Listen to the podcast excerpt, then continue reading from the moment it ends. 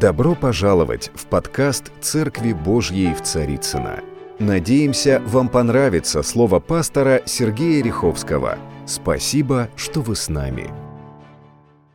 Дорогие мои, тема сегодняшней проповеди, она будет на два богослужения, потому что это очень насыщенно, очень много мест Писания, много примеров и библейских, и житейских, и всяких-всяких разных, и духовных, и душевных, и телесных, и так далее, и так далее. А, поэтому, а, знаете, у меня был такой приятель, он был а, зам мэра Москвы, и был префектом Южного округа, у него фамилия Шанцев.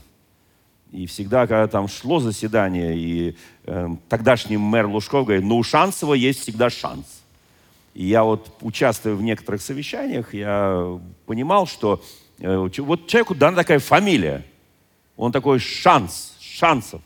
И, э, понимаете, э, я всегда думал о том, что вот у каждого человека в жизни либо есть шанс, либо нет шанса. А, так даже люди говорят, шансов нет. У тебя нет шансов, пойти туда, устроиться туда, получать большую зарплату, э, получить лучшее образование. Вот нет и все. Э, жениться на хорошей, красивой и так далее, умной. Вот, слава Богу, красота и ум, они иногда соединяются. Ну, в церкви так всегда. Вот в церкви всегда красота и ум соединяются. В миру не всегда, к сожалению. Вот, поэтому я радуюсь, что мы в церкви, мы люди церкви. И э, понимаю, что шанс у нас есть у всех. Но бывают такие ситуации, когда шанса нет. Это бывает не только с неверующими. К моему величайшему сожалению, это бывает и с верующими. И в Священном Писании, которое обращено в основном к верующим людям, хотя там есть и места Священного Писания, которые обращены к неверующим, мы понимаем прекрасно, что а, в огромном проценте, там где-то близко к 99, есть шанс. У нас у каждого. Но есть какой-то процентик, который по каким-то причинам нас может этого лишить. Вот о причинах я буду говорить в следующее воскресенье. Их на самом деле много. То, что ненавидит Господь. Ну, например, хула от Духа Святого, да? Или, например, в Священном Писании устами Соломона написано, что есть шесть или семь то, что ненавидит Бог. Есть 10 заповедей, которые по сути их э, духовного э, такого, знаете, э, внутренней силы никто не отменял. Нет Бога, кроме Бога. И не пожелай последняя заповедь, вот эти десять, да, и э, заповеди блаженства, которые сказал Иисус Христос на горе, на которой он проповедовал эти заповеди блаженства. Вы знаете, а, и вот сразу встает вопрос, мы к какой категории относимся? Вот мы, христиане, мы люди 21 века. Знаем ли мы об этих особенностях, когда у меня есть шанс и когда его у меня нет? Например, Бог дает шанс Каину. Всякий, кто попытается убить Каина. Ему отомститься семь раз, но не дает шанс Адаму и Еве остаться в Едемском саду. Для нас Каин окаянный, имя нарицательное, потому что мы понимаем, что он сделал зло, первый брат-убийца, вообще первый убийца на земле. И вдруг ему Бог дает шанс. Он ставит ему некую печать, некую отметину, чтобы люди, увидев его, не убили – вы знаете, а вот Авель убит. Их, несмотря на то, что Бог на протяжении всей библейской истории Ветхого и Нового Завета воскрешал многих мертвых, Он не воскресил Авеля. И кровь Авеля, как написано в Священном Писании, вопиет – вы знаете, когда мы говорим о шансах, Господи, почему Ты даешь шанс этому обманщику Иакову, который много-много раз обманывал, начиная от папы, заканчивая братом, там, когда он жил с родителями, под руководством умной мамы, такой еврейской умной мамочки, которая очень его любила, а второго сына-близнеца не очень. хотя тот приносил еду, а этот в шатрах жил. Вы знаете, и также, когда он уже пойдет туда, там, где будет бежать от лица своего брата Исава, он будет точно так же пользоваться своими вот этими особенностями характера, особенностями образа жизни, точно так же обманывать. Вы знаете, почему ему дал шанс? Почему? Сколько он заплатил за это? Я сейчас не имею в виду денег. Богу деньги наши особо не нужны. Это деньги мы собираем, чтобы храмы строить, аппаратуру покупать, э, спасать взятых на смерть э, наркоманов, алкоголиков. Вот это мы делаем. Вот для этого нужны деньги, средства, здания, возможности, финансы. Все это мы прекрасно понимаем. Мы туда Богу не кинем. Знаете одну такую историю, когда спросили одного равина, а как вы отдаете Господу десятину? Ну, там всех спрашивали, христиан, иудеев, мусульман и так далее. Равин говорит, я просто делаю. Я просто рисую круг, беру все деньги, кидаю кверху, все, что Богу нужно, Он забирает, все, что не нужно, падает в круг. То есть я понимаю, такой вот юморной попался равин. Вот. Тем не менее, мы понимаем, что там не нужны деньги. Деньги нужны здесь. И жизнь наша нам нужна здесь. Помните, в то воскресенье Андрей Деренко проводил о том, что у нас есть две жизни. Жизнь земная и жизнь вечная, жизнь небесная. И как мы проживаем эту жизнь, мы точно так же будем иметь некие возможности прожить ту жизнь. Да и вообще не только возможности, а попасть туда. Почему он дает шанс Иакову, а Исаву не дает? Ну, все мы бываем голодные, приходишь домой, говоришь, быстро дайте мне есть, иначе я тут сейчас умру. И вот в этот момент у мужчины можно просить все, что угодно, он готов дать. Особенно если он понимает, там не только чечевичная похлебка, а хороший шматок мяса. Пожаренный хорошо. И он понимает, что он либо съест, либо мимо пройдет. Вот. Он говорит, все что угодно. Вы знаете, а вот Исаф не получил. И когда он говорит, папа, папа, пожалуйста, что у тебя только одно благословение – вот этот мой брат-обманщик, вот, который вот обошел меня, прям вот обогнал меня, и ты ему все? Может быть, мне что-нибудь осталось? Он говорит, сын, извини. Извини. Ничего. В следующем воскресенье мы поговорим о том, почему ничего. Может быть, такой Бог очень жесткий. Может быть, Бог какой-то там слишком требовательный. Или есть какие-то причины, которые в нас заложены – и кто мы на этой земле? Мы действуем по закону какому? Есть такое в христианских некоторых кругах, такое учение о, э, как это так проще сказать, предопределении. То есть вот кого Бог предопределил, те и спасутся. Кого Он не предопределил, те и не спасутся. Даже это учение называется именем одного известного реформатора европейского. Вы знаете, не буду за вашу голову забивать, нам бы своих запомнить, российских. Вы знаете, дорого... или хотя бы библейских, ладно, российских, библейских. И вы знаете, друзья мои, и вот здесь вот возникает очень важный вопрос. Мы что, на самом деле, вот Бог уже как бы, вот, э, ты по воду ходил, кашку будешь есть. Дрова рубил, тоже, кто помнит эту такую чудную басню из, нашей, из нашего детства? Вот, вот, вот, вот этого накормил, а этого не накормил, а этого все, а вот этому ничего. Потому что бездельник. Вот по такому принципу или по какому принципу? Что это за предопределение? Мы об этом тоже поговорим и будем разбивать это ложное учение. Шанс, который Бог дает Давиду, хотя чудил брат наш Давид, так это основательно, но не дает Саулу. Почему?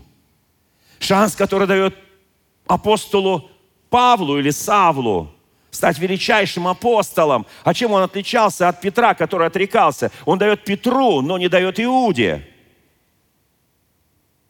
Почему? Целые малые пророки исполняли Божью волю, Помните проповедь «Сколько раз прощать?» знаменитый малый пророк Осия, которому Бог говорит, иди возьми себе в жены блудницу Гомерь, и детей ее блуда, и живи с ней, еще рожая детей. Господи, за что этой Гомере такой шанс? Ну что, тогда не было в Израиле более чистых женщин? Или Иуда, который, непонятно, брата э, продали в Египет, деньги поделили, и он идет э, там с Фомарию грешит. Кто помнит эту историю, да? И еще так это спокойно там дал там свой перстень, там опоясание, жезлик, все. Потом говорит, барашка принесу, все отдашь. О, как легко! Барашка друг его приносит, а ее уже нет. И потом, когда он узнает, что его невестка вот там беременна, говорит, побейте камнями, сожгите ее. Она говорит, покажите этому умнику вот эти три предмета. Господи, почему? Она входит в родословную Иисуса Христа, Иуда в родословную. Я пытаюсь понять. Лог... Кто пытался понять логику Господа? Поднимите руку. Если хочешь рассказать Богу о своих... Не надо смешить Бога. Вы знаете, потому что его глубина, его широта, его высота, все, что, чем он обладает, оно, вот, знаете, очень сложно вместить в себя вот эту вот мощь Божьего могущества, его силы, власти, откровения. Один философ сидел на берегу, известный, размышлял о Боге, о величии, громко, вслух, и говорит, я познал Его, я знаю Его, я знаю Его, все, что Он сотворил, могу объяснить. Мальчик один маленький подходит и говорит, послушай, философ, я тебе кое-что хочу показать. А, вот у меня маленький такой вот, типа там, совочек, я хочу вот это море, свою маленькую ямку, которую я выкупал на берегу, вот сюда ее, так сказать, переместить. Философ говорит, ты что, с ума сошел, что ли? Как это можно вот это огромное море переместить в твою маленькую ямочку вот этим совочком или чем там ты перемещаешь, емкостью?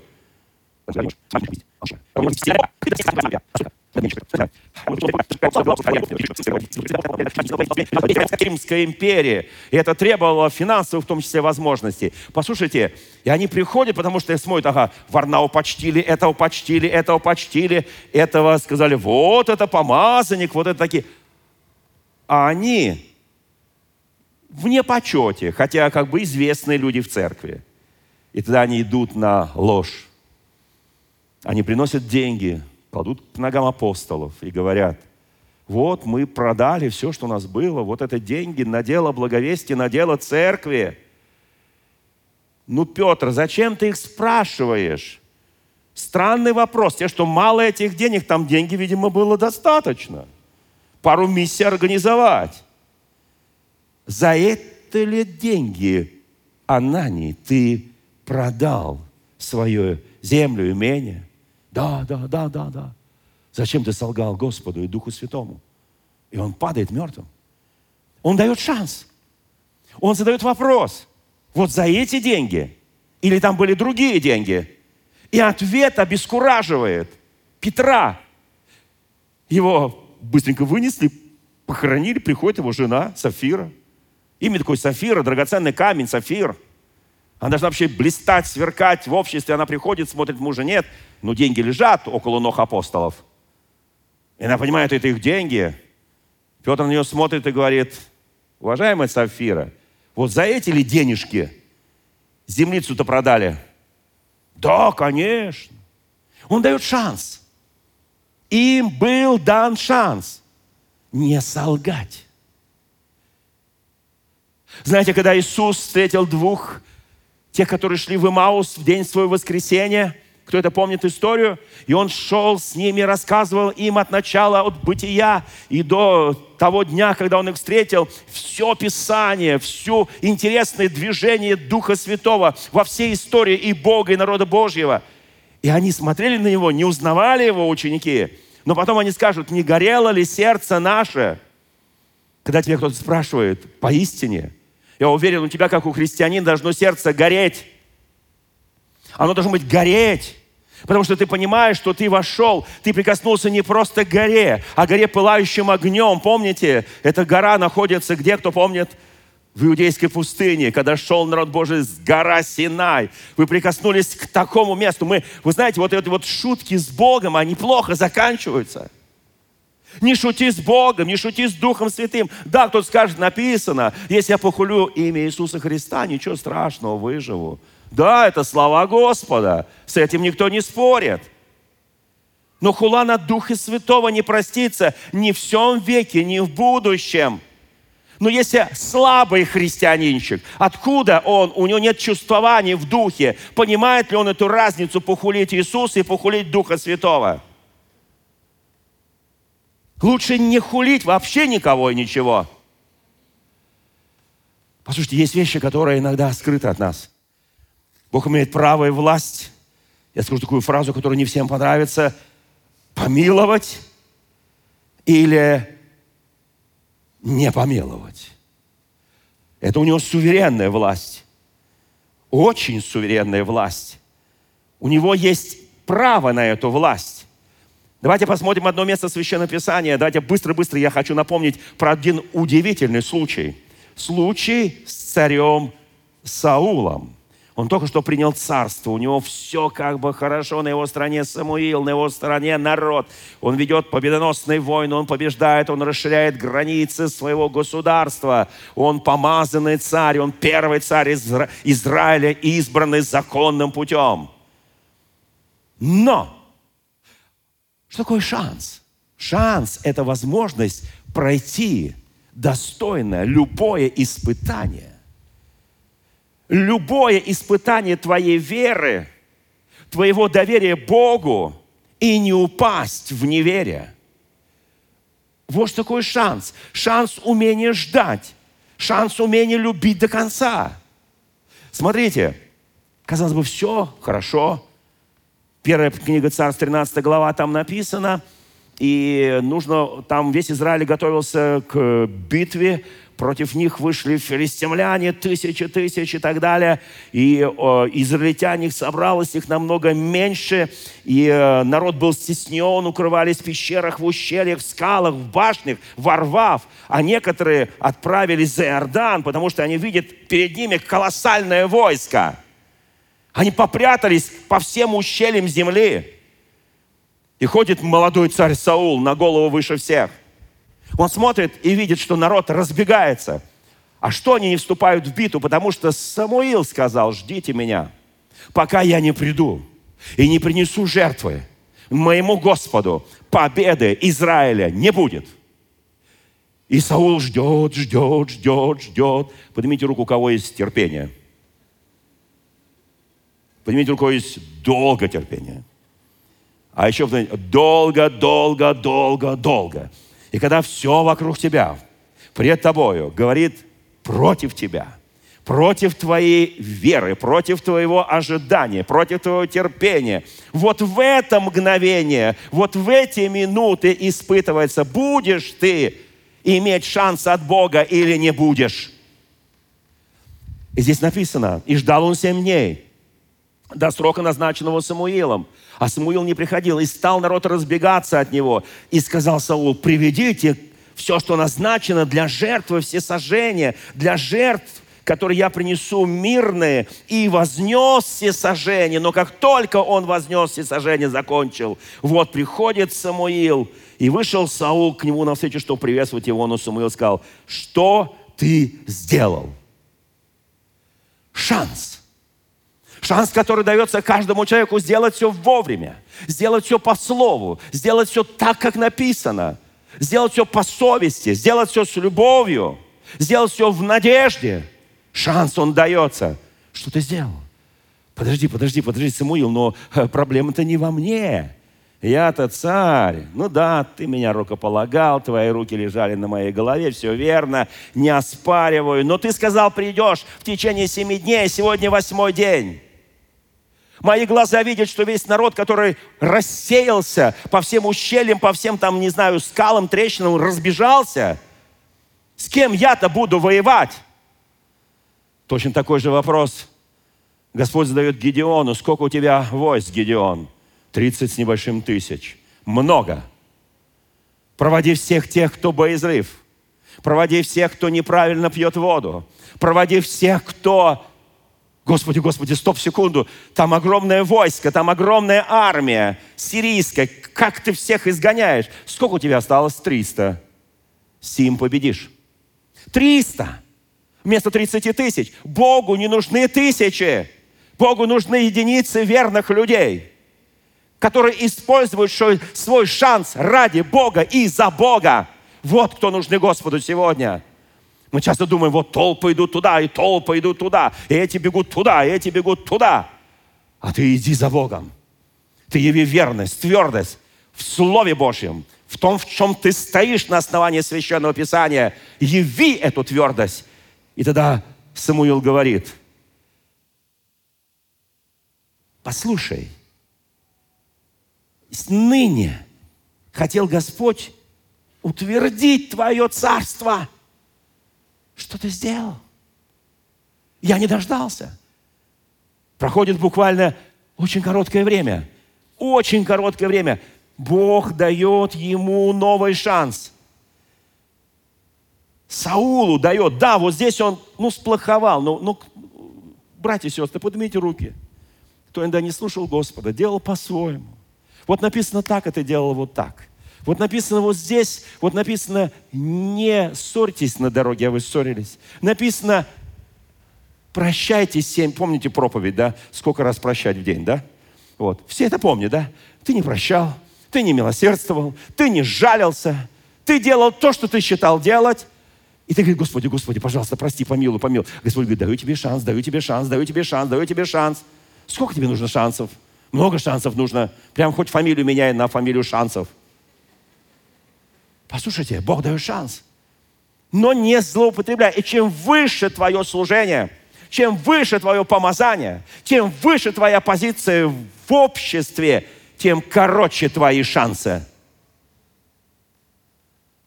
Потому что кому много дано, это не я говорю, это Писание говорит, с того будет много спрошено. Кому много дано, Друзья мои, это колоссально. Мы все христиане. Не надо думать, вот тут епископ стоит на сцене, ему там давно много, у него там целый брат. Вот с него-то Бог по полной осме. Послушайте, каждый из нас царственное священство, каждый из нас священник в своем доме. Священнику уже по определению дано очень много. И не надо говорить, на мне там ничья рука не лежала, на тебе лежала рука Господа в нашей церкви, мы знаете, скоро вот во второй половине августа мы опять пройдем три воскресенья подряд, молитвы за исцеление, еле помазание и так далее. Мы это будем делать регулярно, регулярно, потому что я верю в чудеса, я верю в помазание, я верю в силу Божию, я верю, что через каждого человека могущественно работает Дух Святой. Я верю в это, я не сомневаюсь в это. Это мы просто бездействуем. Шанс, знаете, я не дам шанс, я не буду за тебя молиться, я не буду возлагать на твои руки на, на твою голову свои руки не буду. Послушайте, друзья мои, будешь. Потому что это шанс, который дан Богом. И здесь написано через несколько глав, 15 глава первой книги царств. Он тоже делает то, что не должен был делать. И когда Самуил идет туда, и Господь ему говорит, я жалею, что я поставил Саула царем. И сегодня скажешь ему, я лишаю его полностью всех шансов. И Дух Святой оставляет его. Слушайте, вот это вот как это так? Господи, ну Саул, ну неплохой человек. В начале, в начале царства такой помазанный, такой верный, такой боевой, такой, ну не глупый же, да, такой высокий, все, сильный. Почему? Мы ответим это не на сегодняшнем служении. Я хочу, чтобы каждый подумал еще целую неделю. Почему?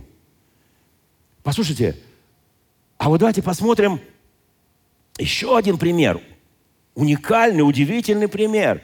Исайя, 38 глава, знаменитый царь Изекия. Царь, который ну, по сердцу Господа. Не всегда все делал правильно, но в основном все делал правильно. И в эти дни написано, заболел Езекия смертельно. И к нему пришел пророк Исаия, сын Амосов, и сказал ему, так говорит Господь, сделай завещание для дома твоего, ибо ты умрешь, не выздоровеешь. Смотрите, прекрасный царь угождал Богу, делал угодно в очах Господа, делал многие вещи, которые не все цари делали. И вдруг внезапно он заболевает. Поднимите руку, кто вообще болел. Ну, ковидом, например. Ну, гриппом. Ну, ангиной. Ну, все, все болели, правда, да?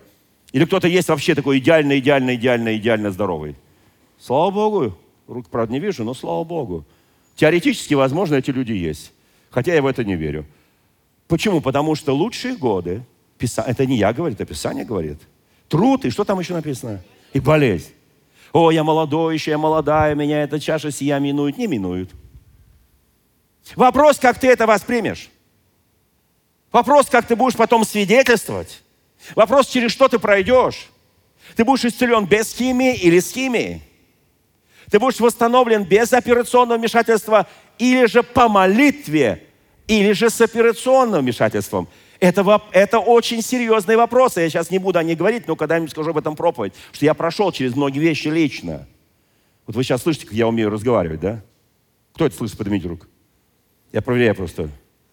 Ну, вы же не знаете, что с 6 до 12 лет я был самый большой заика в своей семье, в своей школе. И все устные ответы я писал на доске мелом. Потому что когда я начинал говорить, смеялся не только весь класс, но смеялись учителя даже. Слушайте, Бог дает шанс. Но в 12 лет я был исцелен. Во сне. Я верю в силу Божию, я верю в могущество моего Бога.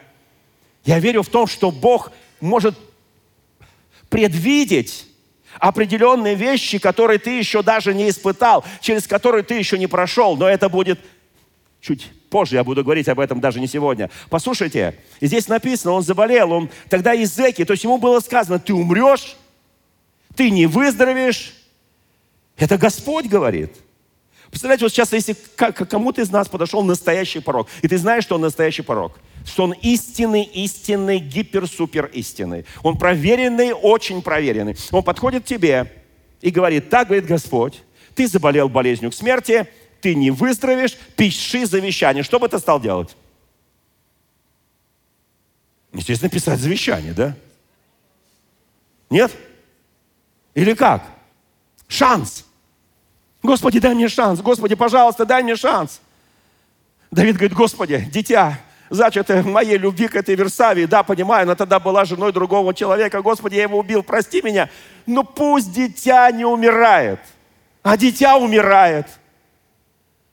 И да, он снимает одежду печали, моет свою голову, одевается в торжественную одежду, говорит, принесите мне хлеб, потому что я спорил с ним, но он не дал мне шанс в этом дитя, но следующее дитя будет по имени Соломон.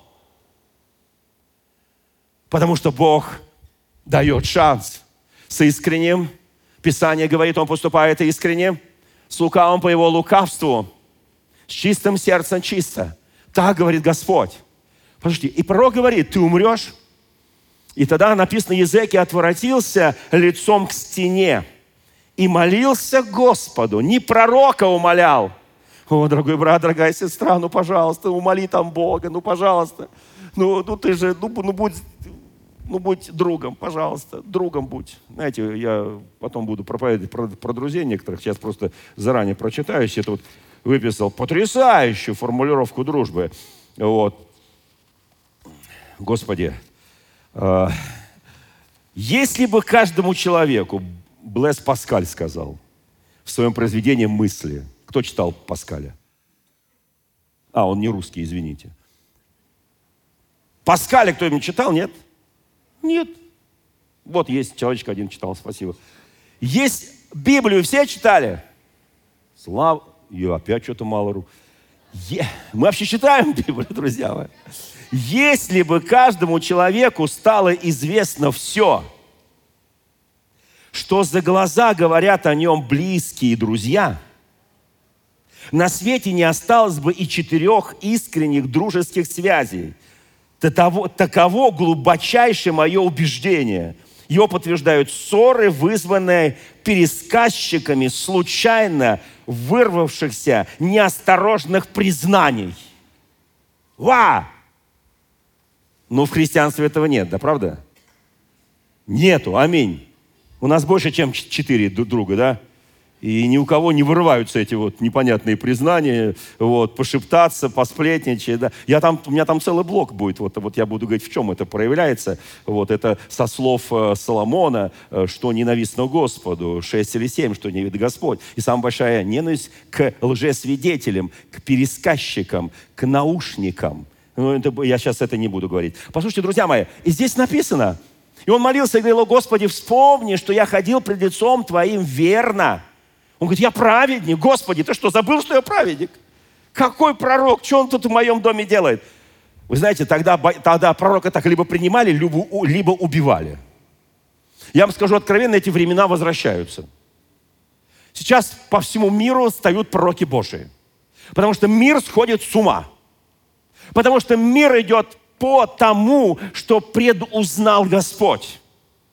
Не предопределил, а предузнал. Это большая разница. Колоссальная разница. Бог предузнал то, что уже люди, Он видел, что они сделали там. Он никого никуда не предопределяет. Это есть второй этап, когда уже того, кто остался верным, он уже определяет на определенной позиции, должности, там, служения и так далее и тому подобное. Дары, дары, таланты и так далее, и так далее. Послушайте, здесь написано, "О Господи, вспомни, что я сделал. Ты умрешь, а в мозгах ты умрешь ты умрешь. В мозгах по память о царе Сауле, как Саул не просил, пожалуйста, Самуил, да, ну я тут вот сделал глупости, конечно, конечно, глупости, ну, конечно, глупости, понимаешь, я глупости сделал, я, я вот, вот сохранил вот этих животных для жертвоприношения, врет. Нагло врет в лицо пророку. Я их сохранил, потому что надо бы, ну, чтобы, ты какой скот хороший, а какой царь хороший, амалькитянский. Самуил говорит, я что слышу в ушах моих? Ты ослушался Господа. У тебя был шанс.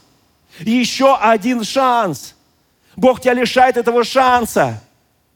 То, что Бог лишает шанса, ему по барабану, простите.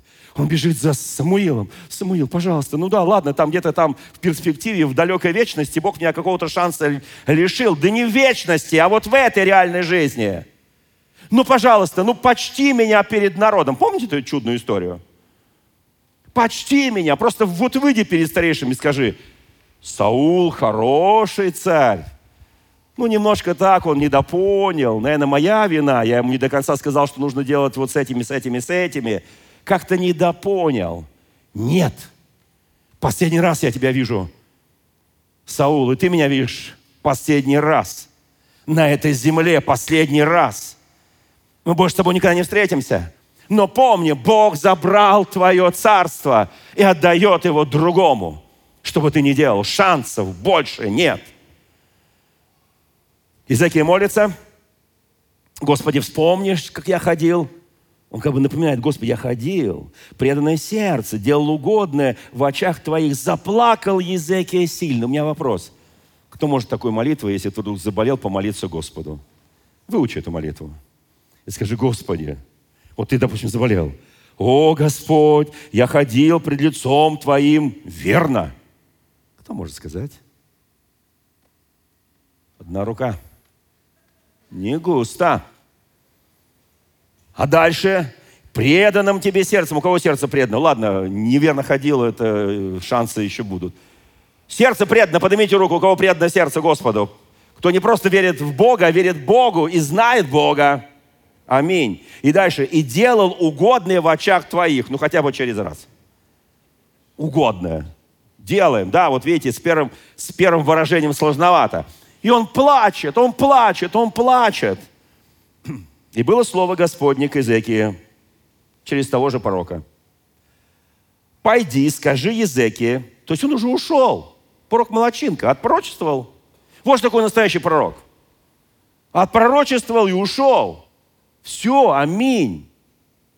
Я вижу глазами Духа Святого, как в нашей стране поднимаются помазанники Божии. И не только в нашей стране поднимаются помазанники Божии, облеченные силой и дарами Святого Духа, как будет удивительные чудеса, действия, знамения. Мы будем видеть, наши глаза это будут видеть, наши уши это будут слышать. Потому что в момент перемен, когда тектонические людские сдвиги происходят по всей Вселенной, когда мир стоит на какой-то раскаленной сковородке, когда исполняется 24 4 глава, то там написано, и проповедано будет сюда глады, моры, землетрясения по местам, народ на народ, царство на царство. Но там написано, и проповедано будет сие Евангелие царства, и последние дни излью от Духа моего на всякую плоть, и будете мне свидетелями в Иудее, Самарии, и до края земли. Слава нашему Господу. Я хочу, чтобы вы понимали эти вещи, друзья мои. Это время пришло. Это время пришло. Те откровения, которые у нас были в начале этого года, на 22 год. В этих откровениях надежда была. Первое слово боль, вторая надежда. А надежда не постыжает. Надеющиеся на Господа поднимут крылья, как орлы. Пойдут и не устанут, потекут и не утомятся. Слава нашему Господу. И здесь написано, пойди скажи языки, шанс. Скажи соседу, у тебя есть шанс. У тебя есть шанс. Только обязательно приди в следующее воскресенье, ты узнаешь продолжение. Какой у тебя шанс? Какой у тебя шанс? Я понимаю, народ в отпусках скоро потихонечку будет возвращаться, и дай Бог уместимся здесь. Слушайте, так говорит Господь, Бог Давида, отца твоего, я услышал молитву твою. Сколько там этот пророк Исаия шел. Я не знаю, сколько шел, полчаса, час. Бог мгновенно слышит молитвы. Помните Давид, Даниил, который возвал Господу и 21 э, день ожидал ответа. Господь посылает своего э, осеняющего архангела и говорит, в тот момент, когда ты возвал, я уже ответил тебе. Но князь царства персидского противостал мне. Это духовные войны и духовные битвы. Послушайте, здесь написано, увидел слезы твои Поднимите руку, то за последние хотя бы вот эти вот, сколько там, 7 месяцев 22 года, что Господь видел ваши слезы на ваших глазах. Слезы. Видел Господь? Господь говорит, я вижу слезы. Я слышу твою молитву. Смотрите, как чудный Господь у нас, да. И здесь написано, и вот я прибавлю к дням твоим 15 лет. Ва! 15 лет. Кому нужно 15 лет? Поднимите руку. Дополнительно. Ну, друзья мои, вы еще пока к вам еще не приходил пророк, не сказал, что вы вот э, пишите завещание, и через пару дней у вас будет встреча с Господом. Или уже кому-то это было сказано. Тишина такая. Слушайте, и от руки, я не только тебя сохраню, от руки царя сирийского спасу город сей, и я защищу город сей. И вот тебе знамение от Господа, что Господь исполнит слова, которые Он изрек. Я возвращу на 10 ступеней назад солнечную тень. Послушайте, ну, казалось бы, какое чудо. Бог так любит этого царя, который вот всегда поступал правильно. Господь говорит, ну я, я для тебя, вот лично для тебя. Ты увидишь то, что никто никогда не видел. Это будет особое такое видение. Послушайте, и а, он ждал до утра. Ну, я могу сказать так. Как, как вы считаете, для Господа это очень сложное знамение, и чтобы оно возвратилось на 10 ступеней назад? Или несложное? Мне кажется, он так ладонь подставил. И все. Или он остановил все движение звезд, планет и так далее. О, слушайте, я даже не хочу в это вникать. Вообще не хочу вникать. Потому что для меня важно, что Езеки увидел, что тень отступила на 10 ступеней. Все. Я не знаю, что мы видим, когда общаемся с Богом. Я не знаю, что мы слышим, когда нам говорит Господь. Но я верю, что это слово, которое нас вдохновит и даст нам шанс. Вы знаете, теперь 13 а, глава Евангелия от Луки. А, вот что здесь написано, прямо с первого стиха. Пришли некоторые галилеяне и э, рассказали о жертвах, которые Пилат смешал, тех, кто приносили глияне жертвы Господу, смешал с их жертвами, с их кровью. Иисус сказал им на это. То есть они пришли и сказали, Иисус, а что это такое? И он говорит, а думаете ли вы, что эти галилеяне были грешнее всех галилеян, что так пострадали? Нет, говорю вам. Но если не покаетесь, все также погибнете. То есть ему говорят, Иисус, у нас ЧП, у нас нарушение всех свобод, норм, прав человека, свобод человека. Вот этот, этот, этот нехороший человек Пилат, он взял, смешал кровь людей с кровью жертв их. Скажи, как Бог допустил? Они же пришли принести жертвы. Они же не просто так пришли, они же с жертвами пришли. Тебе, Господи. Иисус, ну ты же Сын Божий, ну ответь хоть что-нибудь. Он говорит, отвечаю. Они не были грешнее тех галилеян, которые пострадали. Если не покаетесь, все погибнете. Или вы думаете, это уже он им набрасывает, что те 18 человек, на которых упала башня Силамская и побила их, виновнее были всех живущих в Иерусалиме? Нет, говорю вам, но если не покаетесь, все погибнете. И вдруг мы сталкиваемся. Это что, отсутствие шанса было у этих людей? Или что здесь нелогично? И после этого стих 6 сказал им притчу. То есть он как бы из этой истории выводит притчу. Мы сейчас ее начнем выводить, а потом перенесем на следующее богослужение. Некто имел в винограднике своем посаженную смоковницу – и пришел искать плода на ней и не нашел. А кто видел смоковницу когда-либо? Ну, инжир по-нашему, да, по-еврейски смоковница, инжир. Кто видел инжир, смоквы, да? Кто когда-нибудь пробовал, кто ел инжир? Вкуснятина, правда, да? Вот, утоляешь и жажду, и все там, и голод, и так далее. Она очень такая насыщенная, потому что это, ну, Божья смоковница, да. Смотрите, а потому что смоковница – это всегда символ чего-то, чуть позже это скажем. Послушайте, это Божья смоковница. И он приходит к этой смоковнице. Это притча. Это притча. К этому моменту Иисус ровно три года ходит в своем служении по земле древнего Израиля. Ровно три года. Когда он говорил эту притчу, прошло ровно три года. Хочу, чтобы это вот вы запомнили, друзья мои. Три года. Он говорит эту притчу – и здесь написано дальше. «И сказал виноградарю, вот я третий год прихожу искать плода на этой смоковнице, и не нахожу. Сруби ее, на что она и землю занимает».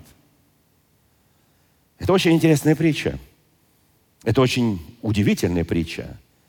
Притча о смоковнице, которая не приносила плод – вы знаете, друзья мои, а, есть в 15 главе Евангелия от Иоанна некая подсказка. С 1-2 стих.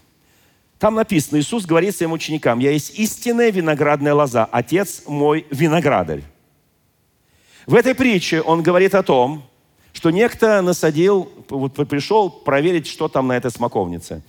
И он обращается к человеку, который э, виноградарь, то есть Бог. Давайте соединим эти две, э, две истории. Это очень важно для нас. Иисус говорит, я виноградная лоза, отец мой виноградарь.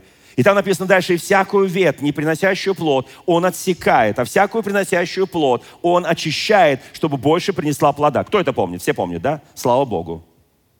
Итак, смотрите, мы сталкиваемся с удивительным. На самом деле смоковница э, возникает не впервые на страницах Священного Писания. Зайдите в любую синагогу, в любой части мира, в любую еврейскую синагогу, и вы обязательно увидите там, где у нас называется алтарная часть, вы увидите смоковницу. Потому что она символ Израиля, это символ мира, символ благословения, символ благоустройства, благополучия и так далее и тому подобное. Смоковница – и он не находит на ней плода. Три года, каждый год приходит, каждый год приходит, не находит. И он говорит, сруби ее. Но виноградарь, то есть Бог, говорит в ответ, господин, оставлю ее на этот год, пока я окопаю ее, обложу навозом, и если не, не принесет ли она плода, если же нет, то следующий год ты ее срубишь. Слушайте, очень большая глубина в этом слове. Три года Иисус ходит по древней земле Израиля. Три года чудеса, силы, знамения, исцеления, воскрешение мертвых. Прокаженные очищаются, слепые видят, хромые танцуют и так далее и тому подобное. Три года. И вдруг он говорит эту притчу ровно через три года.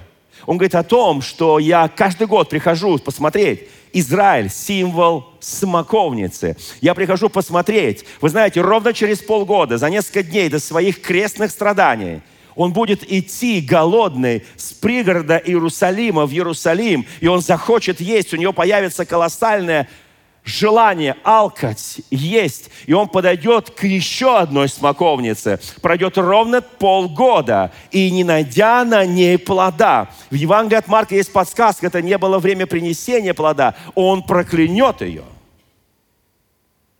Я говорю об Иисусе. Если не принесет, сруби ее, сказал Господь. Иисус, слушайте, мы сейчас сталкиваемся с... Это такая... Это то, что... За что, Господи, ты проклинаешь смоковницу? Там же... Я более подробно скажу в следующее воскресенье. Послушайте, но пол, три года, три года он приходил, три года приходил. Я не знаю, сколько раз к нам Иисус приходит. Кому-то один год, кто-то недавно верующий, полгода, кто-то месяц верующий, кто-то три года верующий, кто-то 10, 15, 20. Я 66 лет верующий. Иисус приходит. Он смотрит. Он может прийти не в то время, когда ты думаешь. Вы знаете, кто знает особенность смоковниц, которые растут там, в древней земле Израиля? В начале смоковница приносит плоды, а потом листья. Кто это знает? Ну, это почитайте, если вы любите растения, просто почитайте, вы это увидите. Они еще не очень спелые, но они появляются раньше листьев. Христос сказал в 24 главе Евангелия от Матфея, когда Он сказал, как определить время моего пришествия, Он говорит, посмотрите на смоковницу.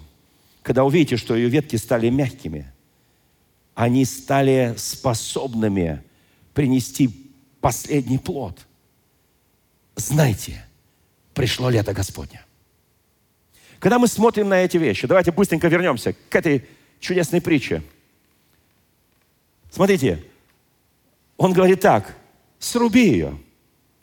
Э, у меня вопрос, кто уже иногда видел над собой занесенный топорик виноградаря?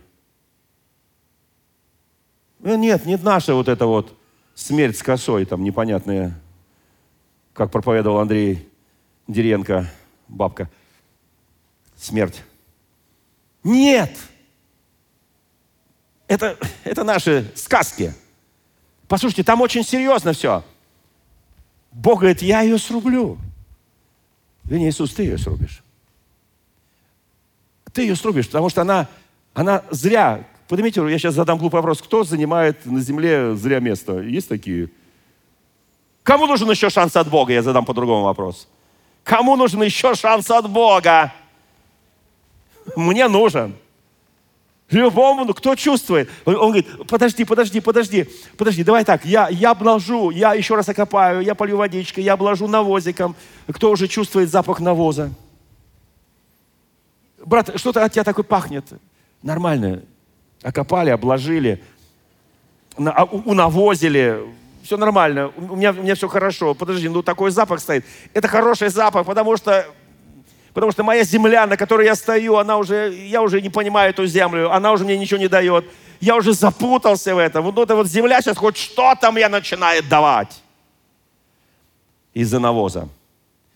Итак, топорика мы никто не видим. Руки Иисуса сейчас нас окапывают, обкладывают навозиком. А, землю мы занимаем не напрасно.